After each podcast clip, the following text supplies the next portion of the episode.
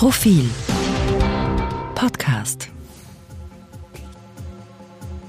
Herzlich willkommen beim Mittwoch Innenpolitik Podcast vom Profil. Ich bin Christian Reiner, Herausgeber und Chefredakteur des Profil und spreche heute mit Clemens Neuhold aus der Profilredaktion. Hallo Clemens. Hallo. Äh, heute starten wir den Podcast mit einem chronikalen Thema, also primär mal kein innenpolitisches Thema, nämlich mit dem äh, Mord an einer 13-Jährigen in Wien. Es gibt zwei Tatverdächtige. Es gilt die Unschuldsvermutung, selbstverständlich, die äh, angeblich ein, zwei Afghanen sind, ein 16- und ein 18-Jähriger. Clemens, du kennst dich in diesem Thema wirklich gut aus. Erzähl uns ein bisschen, was man bisher weiß und was du von der ganzen Sache hältst. Ja, was man was man bisher weiß, ist, dass es sich um, ähm, um ein, einen Mord im kriminellen Milieu handelt, im kriminellen Flüchtlingsmilieu, dass das Mädchen die vermeintlichen Täter kannte und ja, im Zuge eines Besuchs dann und einer Drogenparty dann äh, ja, bestialisch ermordet wurde, vorher vergewaltigt, dann ermordet. Soweit der Verdacht, dass der schon sehr erhärtet ist. Die Polizei spielt da wirklich täglich neue Informationen raus. Und das klingt schon recht äh, schlüssig und ist leider nicht der erste Fall, sondern wir haben schon wirklich in den letzten Jahren seit der Flüchtlingswelle 2015 über äh, viele ähnlich gelagerte Fälle berichtet was zeigt, dass hier auch ein, ein strukturelles Problem dahinter steckt, dem wir uns auch speziell widmen, weil wir jetzt nicht nur auf Einzelfälle chronikal eingehen, sondern wirklich auch zeigen wollen, was, was steckt da dahinter und was, was gibt es da für äh, Mega-Herausforderungen für das Mega-Einwanderungsland Österreich. Das ist natürlich Wasser auf die Mühlen von allen, die schon immer vor Migration im Allgemeinen, vor Ausländern gewarnt haben. Allerdings ist das ein durchaus spezieller Fall. Also es geht um Afghanen, es geht ja um die Flüchtlingswelle 2015, um die Problematik, dass man nicht einfach jetzt jeden abschieben kann. Also die Warnungen mhm. von, von Innenminister Karl Nehammer oder die Betroffenheit von Bundeskanzler Sebastian Kurz heute, das muss man mal filtern. Mhm. Und man muss da die politische und innenpolitische Propaganda ein wenig wegnehmen und darüber, darüber sprechen, was überhaupt, was überhaupt mhm. möglich wäre. Und natürlich auch, dass das jetzt nicht das typische Beispiel für Einwanderer nach Österreich ist. Ja, absolut. Also es ist kein Zufall, dass aus einem Chronikthema in der Sekunde ein äh, extrem politisches Thema wurde, wo es eben eigentlich viel zu wenig um das Mädchen selbst und um die Familie und um die, die Opfer per se geht.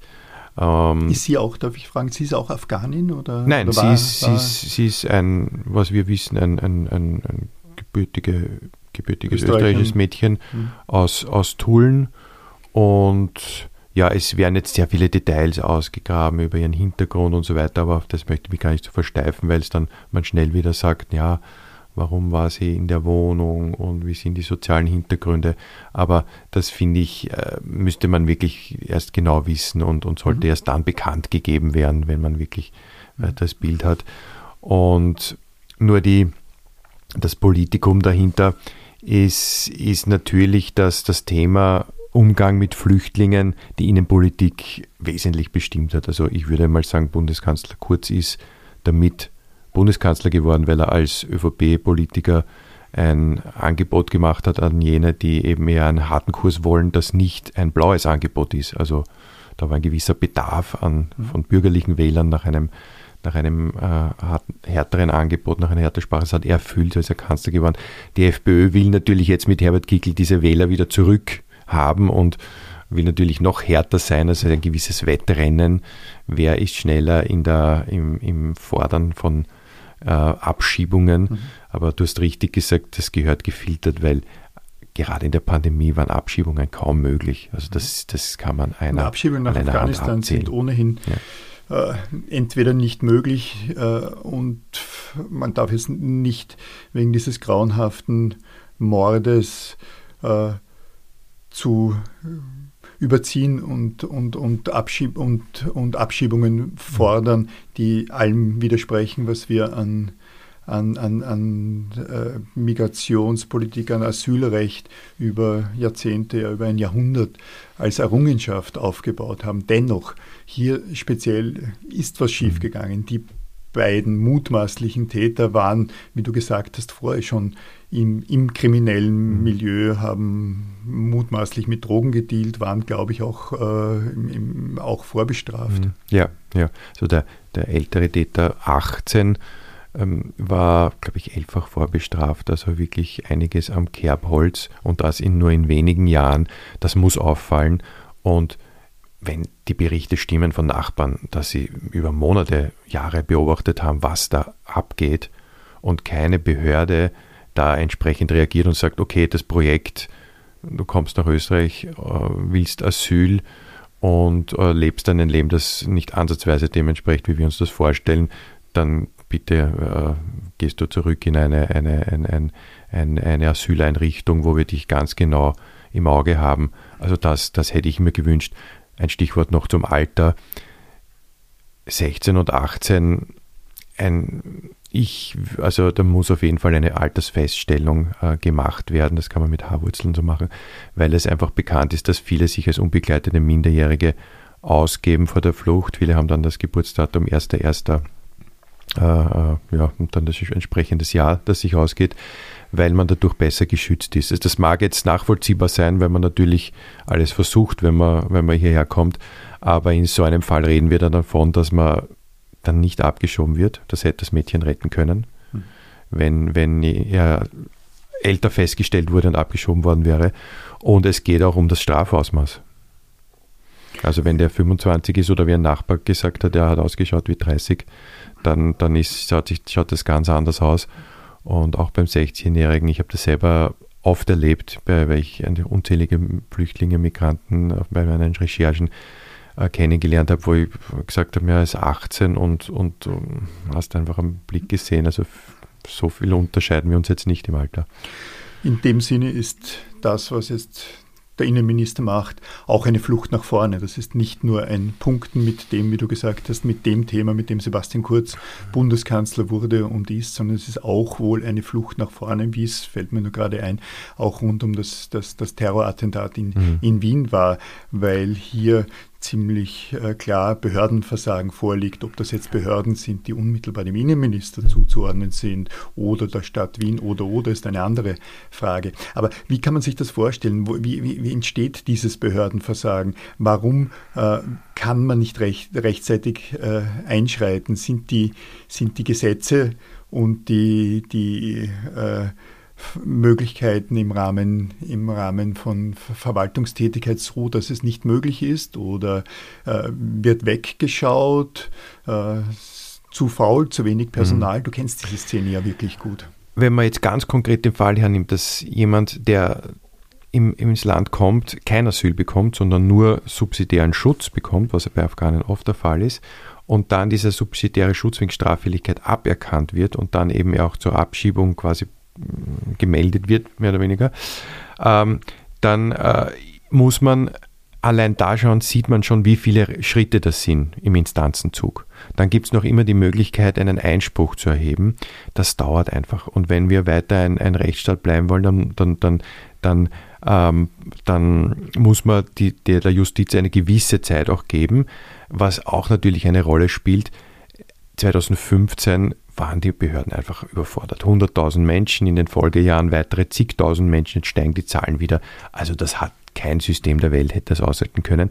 Bei der ersten Instanz beim äh, Bundesamt für Asyl und Fremdenwesen äh, wurde es wesentlich beschleunigt. Also die haben den, den, den, diesen großen Berg schon äh, ähm, bewältigt, aber durch die vielen Einsprüche, die dann möglich sind und der Instanzenzug auf der zweiten und auf der dritten Ebene, in diesem Fall das Bundesverwaltungsgericht, ähm, da dauert es dann einfach und da staut sich noch ein bisschen.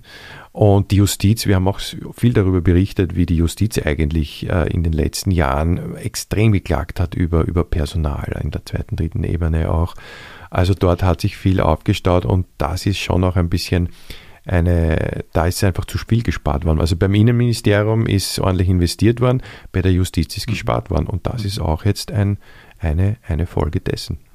Machen wir einen Schritt zur Seite in die, in die Innenpolitik und hier sehen wir einen, einen durchaus einen Zusammenhang. Sozialdemokratie am vergangenen Wochenende, Parteitag, die Vorsitzende Pamela Rendi-Wagner wurde mit einem katastrophalen Ergebnis von 75 Prozent ohne Gegenkandidatin äh, bestätigt.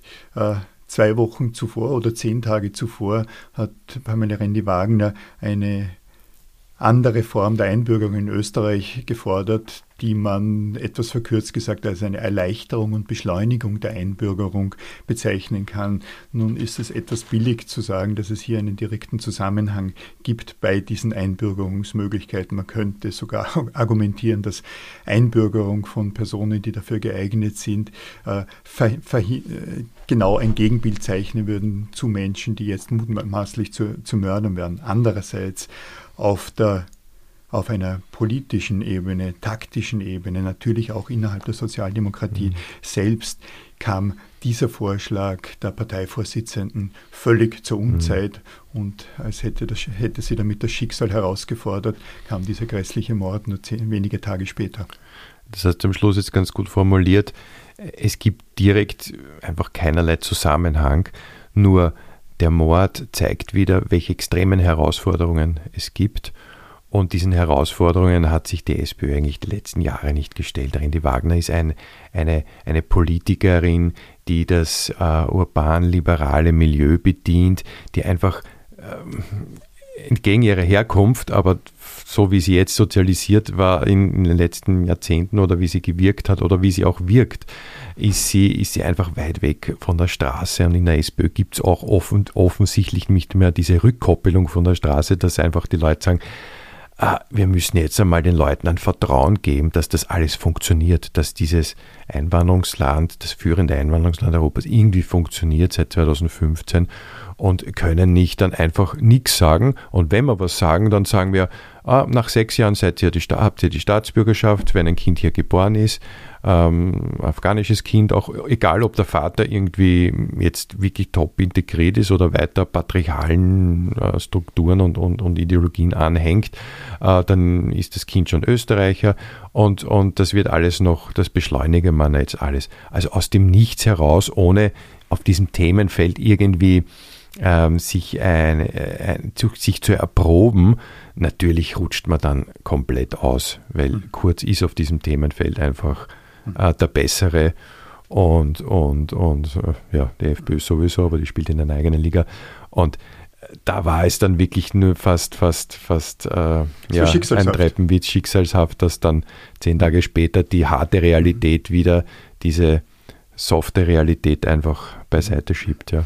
Wie siehst du die, die, die Position der Stadt Wien? Michael Ludwig wurde ja unter anderem deshalb Bürgermeister gegen seinen Gegenkandidaten äh, Schieder, weil er den härteren Migrationskurs oder Ausländerkurs, um es mal so zu bezeichnen, fuhr. Jetzt etwas später hat er allerdings jetzt nicht die unbedingt die Seiten gewechselt, aber man bekommt den Eindruck, dass er jetzt äh, das nennen wir es, humanistischere mhm. Bild vertritt, selbstverständlich mit seiner gesamten Landesstadtregierung, also Peter Hacker et, etwa, und ist da eher in ein, in eine, in eine, in ein Fahrwasser gekommen, ja. in dem sich Pamela Rendi-Wagner ja. äh, bewegt. Was ist da der taktische Hintergrund? Nach all dem, wenn ich das ergänzen darf, natürlich Versäumnissen, die gerade in der Stadt Wien in den vergangenen Jahren und vielleicht auch Jahrzehnten äh, durch Weg, Wegschauen mhm. äh, verübt und verbrochen wurden. Ja. Also nur ein Beispiel. Ähm, wir erinnern uns, letztes Jahr im Juni sind Kurden, äh, sind Türken auf Kurden losgegangen. Sowas hat es in Wien noch nicht gegeben. Der Bürgermeister, also ein früherer Bürgermeister Helmut Zilt, wäre wahrscheinlich hingefahren und hätte gesagt, was ist da los in meiner Stadt? Jetzt kommt es einmal zu, zu mir und wir reden drüber und wenn das nochmal passiert, dann haben wir ein Problem. Ludwig hat sich eigentlich nicht dazu geäußert, hat den Ball zum Innenminister gespielt, hat sich da eigentlich rausgehalten. Er hält sich generell aus diesen Themen raus, also er ist da wirklich eher Typ, typ Randy Wagner. Ähm, und das ist nur dazu, damit zu erklären, dass es einfach eine linksliberale Mehrheit in der Stadt gibt, im Unterschied zum Rest des Landes. Und äh, er wird sich das gar nicht mehr anfangen, glaube ich, dass er versucht, hier sich auf dieses Terrain zu begeben, weil er sich wahrscheinlich auch nicht zutraut, dass er mit dieser Staatspartei, die einfach linksliberal tickt und im Unterschied zum Burgenland Tosco-Ziel oder auch zu, zu, zu anderen ähm, Länderparteien. Aber ich glaube, er will sich das einfach gar nicht mehr anfangen, weil die Partei einfach hier keine Übung hat. Nur im Konkreten ist Ihnen aber genau Sie am nächsten dran, weil Sie haben die Gemeindebauten, Sie sind in den Sozialämtern, Sie, Sie haben engen Kontakt zu den NGOs und zu den Schulen, Brennpunktschulen, ganz wichtig. Und genau dort müsste, ein, müsste es ein anderes Mindset geben. Dort müsste auch das Mindset geben, wenn es Probleme gibt, dann, dann wird das angesprochen, gemeldet, sofort ein, ein, ein, eingerahmt und, und äh, betreut und nicht so ein bisschen hoffen, dass es schon irgendwie gut gehen wird. Also da, da wäre eigentlich, da wäre genau die Stadt Wien auch gefragt mhm. bei diesem Thema. Ja, auch interessant wie, das ist eine andere neue Koalition jetzt in Wien, nicht mehr rot-grün, wo das vielleicht was genau das, was du mhm. ansprichst, noch schwieriger war, weil das, das, nennen wir es, das linke und linksliberale Element in der Stadtregierung doch noch stärker vertreten war. Jetzt hingegen mhm. mit Rot-Neos könnte man da ja einen Konterpunkt setzen. Neos sind zwar in einer, nennen wir es, pragmatisch konstruktiven Weise eine Pro-Immigrationspartei. Allerdings geben sie vor, hier auch Programm und Ideen zu haben. Mit, mit Vizebürgermeister Wiederkehr wäre es eigentlich, mhm. äh, es wäre spannend zu sehen, ob da jetzt nicht doch was kommt, während Michael Ludwig, so wie du sagst, jetzt eher wegschaut und sich mhm. diesen Krieg nicht mehr antut. Ja, das wird wirklich spannend, wie sich die Neos positionieren, weil wenn die Neos nicht mit den Grünen um insgesamt 10 Prozentpunkte rittern wollen als äh, liberal, äh, linksliberales Spektrum, sondern auch von den Türkisen einfach bürgerliche Unternehmer, ähm, Unternehmertum, Wähler äh, äh, wieder gewinnen wollen, dann, dann müssen sie da auch einen Mittekurs fahren.